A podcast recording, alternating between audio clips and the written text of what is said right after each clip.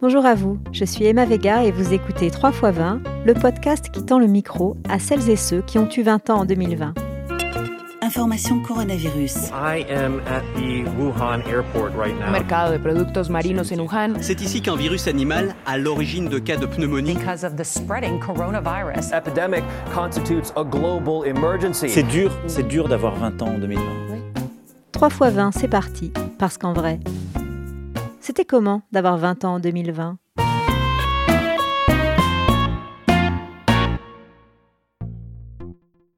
Pour cet épisode, nous avons rendez-vous avec Fleury sur le campus des métiers du soin à Montpellier. Cette jeune élève infirmière était en deuxième année quand la pandémie est arrivée. Alors explique-moi ce que c'est comme endroit. Ici? Oui. C'est mon école, c'est l'Institut de formation aux soins infirmiers.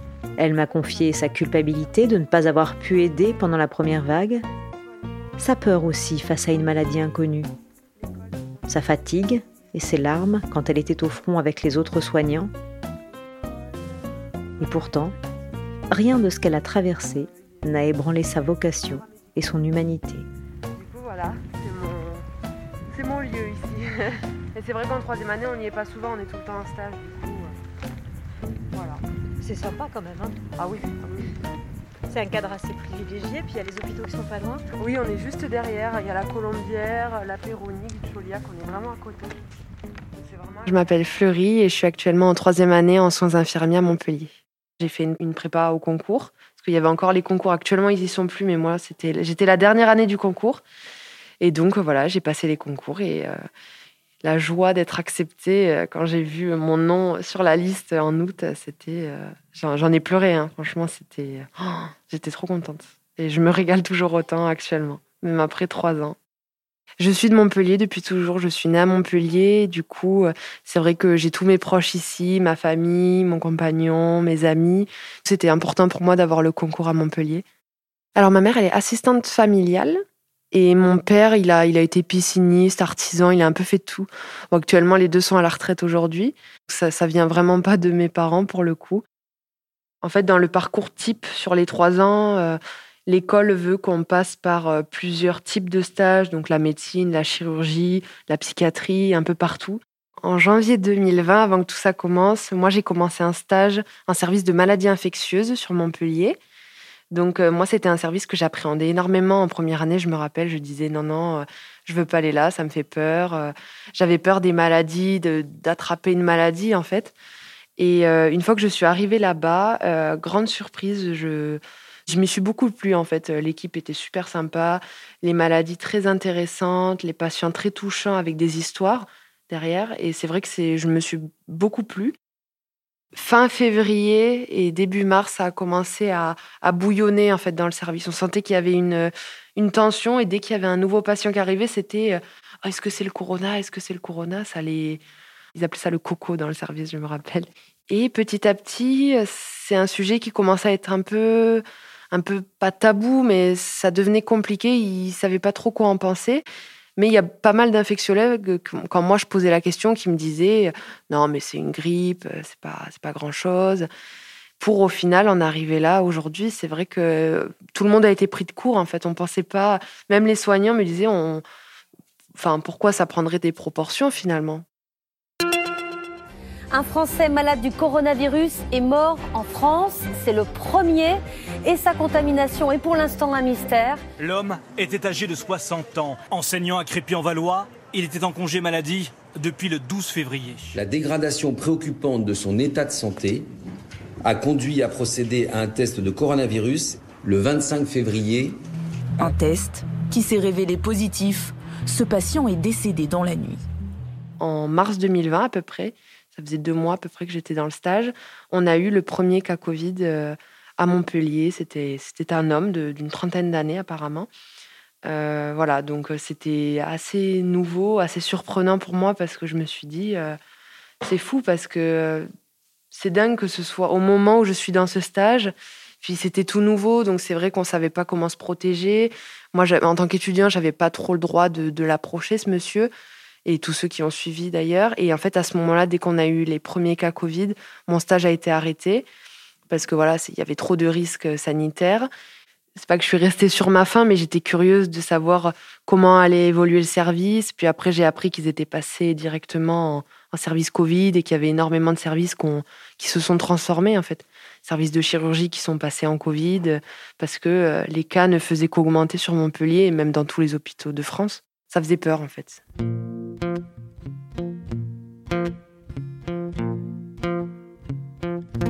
Nous sommes en guerre toute l'action du gouvernement et du Parlement doit être désormais tournée vers le combat contre l'épidémie. J'étais à l'école, je venais de terminer un partiel, il me semble, et euh, il y a un formateur qui est venu nous voir, on était dehors avec euh, des copines, et euh, il est venu nous voir en nous disant que demain, l'école serait fermée. Et du coup, nous, un peu surprises, ah bon, pourquoi?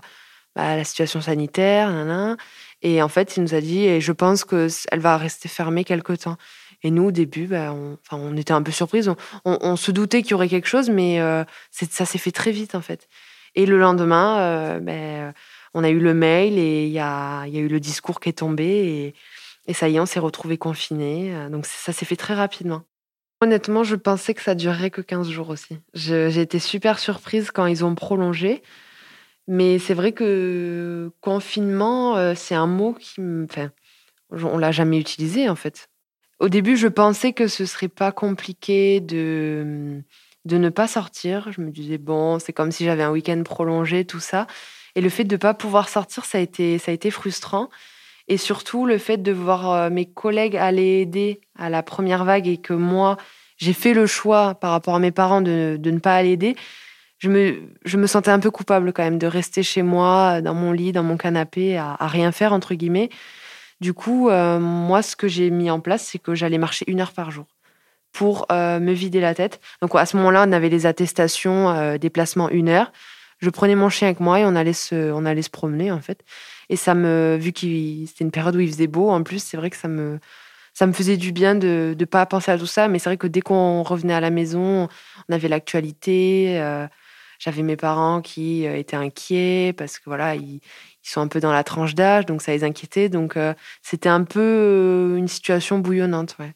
J'étais chez mes parents parce que mon copain est allé se confiner avec ses parents. On s'est confinés chacun avec nos parents. Du coup, j'ai eu la chance d'être dans une maison, comparé à d'autres étudiants, d'autres personnes qui ont été en appartement malheureusement. Donc par rapport à ça, j'en suis très reconnaissante, mais c'est vrai que ça restait quand même un peu frustrant de pas de pas faire ce qu'on veut quand on veut en fait. Vu que c'était le début, euh, je trouve qu'on avait vraiment peur de sortir. Comparé à maintenant où euh, on sent que euh, le couvre-feu qui est dépassé, bon, c'est pas grave. Alors que moi, c'est vrai que les attestations au début d'une heure, je, à 58 minutes, je, respectais vraiment très précisément. Donc, on avait vraiment peur au début. On savait pas dans quoi on s'embarquait. Les distances étaient vraiment. Dès qu'on croisait quelqu'un, moi, je changeais de trottoir. C'était vraiment euh, prononcé au début.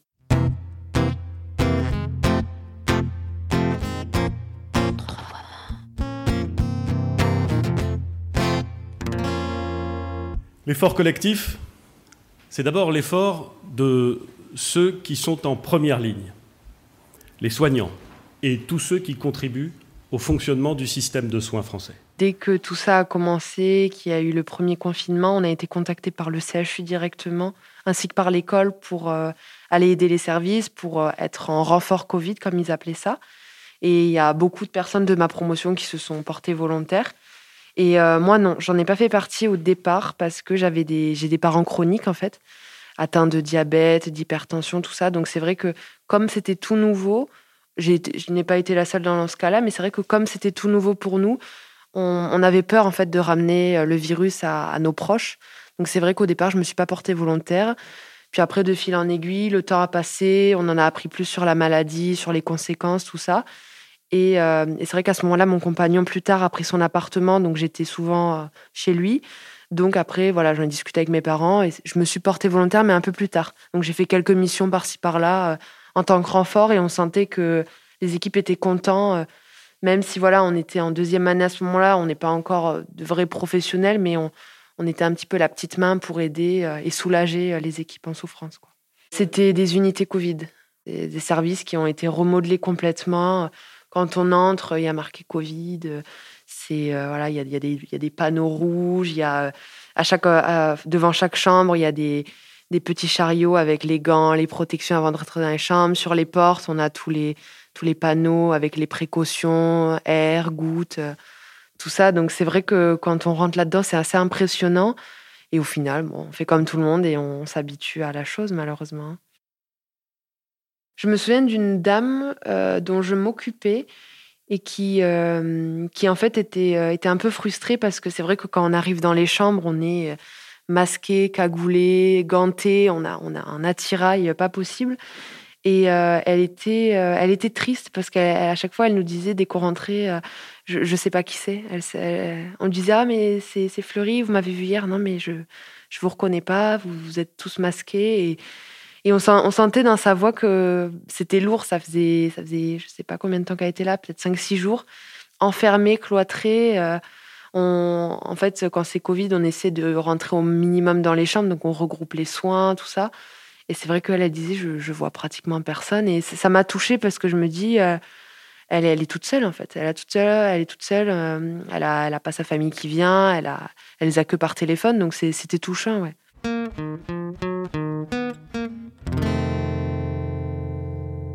Moi, dans tout mon parcours de stage, j'avais jamais trop connu de décès. Et c'est vrai qu'en arrivant, euh, même après mes, stages de cette année, on est quand même repassé en filière Covid. Donc même si j'ai pas travaillé à la première vague en, plein dedans, mais il y a eu la deuxième vague euh, que j'ai que j'ai subie aussi. Et c'est vrai qu'il y avait énormément de décès. Euh, j'ai pas vu de décès à proprement parler, mais voilà, euh, en général, si je partais, on me disait le lendemain, ben voilà, ce patient, il est décédé à telle heure, machin.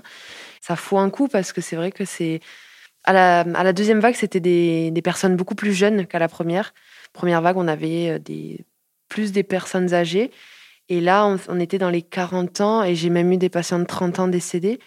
Donc c'est vrai que bah, ça fait peur en fait. C'est vrai que ça nous faisait peur et on s'est dit. Euh, parce qu'au début, c'est vrai que le confinement, ça embêtait tout le monde, on on peut plus sortir, tout ça. Et au final, on se dit, bah, il y a quand même euh, une nécessité derrière. Au final, on comprend pourquoi. Ça pourrait être notre sœur, ça pourrait être notre père. Donc euh, voilà, c'est vrai que ça fait peur et euh, à cet âge-là, même si je pense avoir de la maturité de par cette formation, tout ça, de par euh, tous les stages que j'ai effectués, c'est vrai que bah, des fois on craque et on se dit c'est triste, hein. franchement, c'est dur des fois. C'est dur parce qu'il y, a les patients qui souffrent, ils sont sous respirateur, ils sont sédatés, et il y a les familles aussi, les familles qui, pleurent dans nos bras, qui, disent est-ce qu'il va s'en sortir. Donc c'est faut faire la part des choses pour euh, rester euh, à notre place professionnellement parlant, pas s'effondrer avec les familles.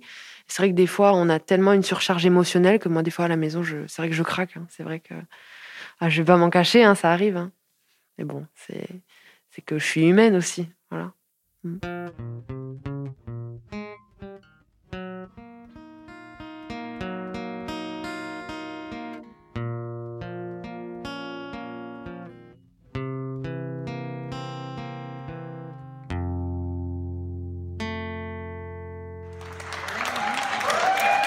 Des applaudissements pour les personnels soignants, comme dans ce quartier parisien tous les soirs. Ceux qui le souhaitent peuvent participer depuis leurs fenêtres. C'est tellement dur parce qu'il y a tellement de choses à savoir.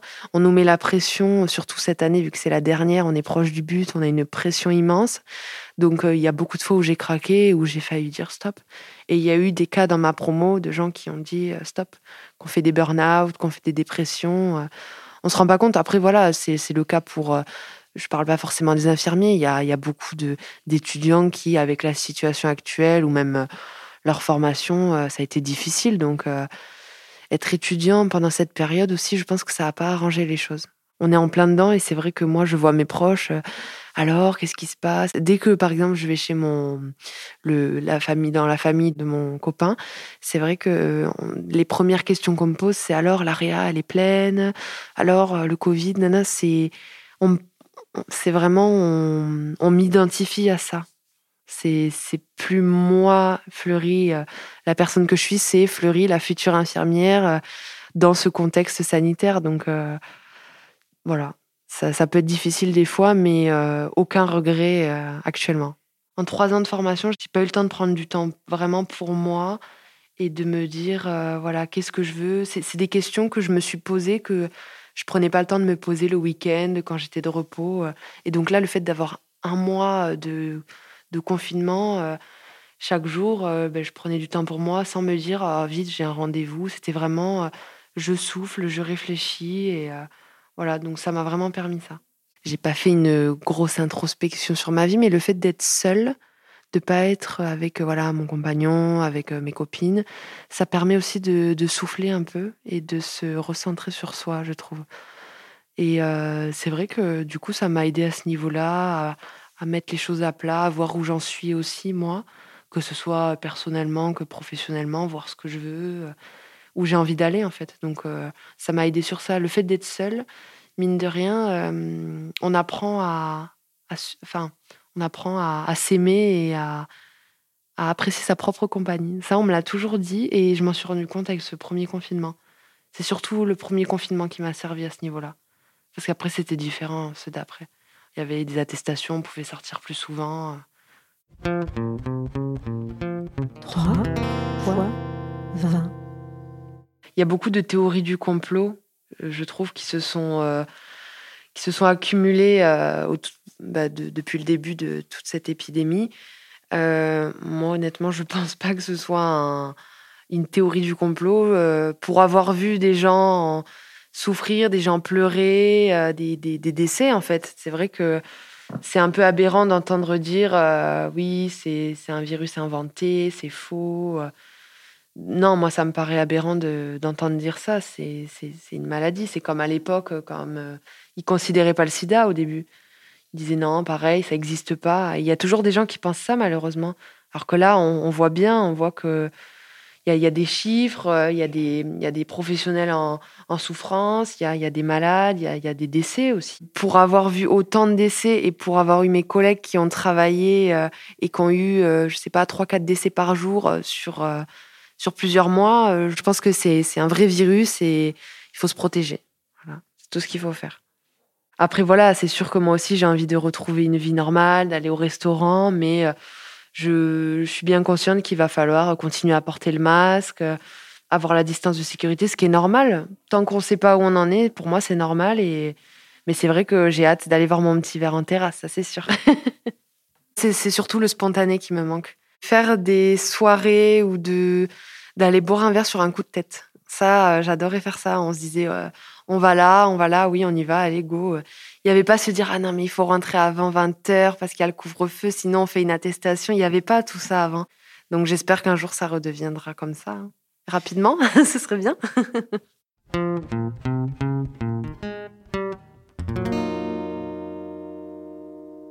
Euh, alors mes projets, c'est euh, de trouver un service où je m'épanouis, où je vais apprendre plein de choses pour euh, commencer ma carrière, où je vais me faire un bon bagage pour la suite, pour avoir plein de connaissances et pouvoir aller à droite à gauche.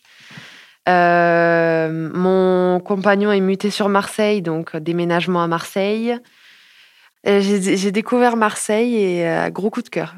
Une très belle ville qui me plaît énormément. Donc euh, voilà, il y a, beaucoup de possibilités d'emploi. C'est une ville qui bouge. Euh, et puis l'amour, l'amour euh, fait faire des folies. Hein.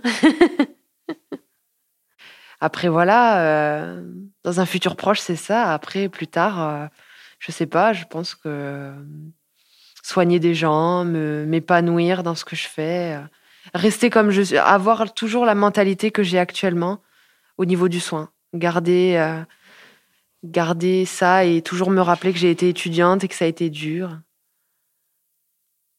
Ce qui est bien dans ce monde-là, c'est que il faut qu'on prenne en compte aussi la reconnaissance qu'on a, parce que mine de rien, avec euh, toute cette histoire de Covid, on a eu énormément de reconnaissance et, c'est ce qui nous motive, je trouve, à continuer aussi parce qu'on aime le soin aussi, mais il y a quand même de la reconnaissance derrière et on, sait du coup, ça nous conforte dans l'idée que ce qu'on fait c'est bien et que c'est pour aider et c'est pour le bien de tous.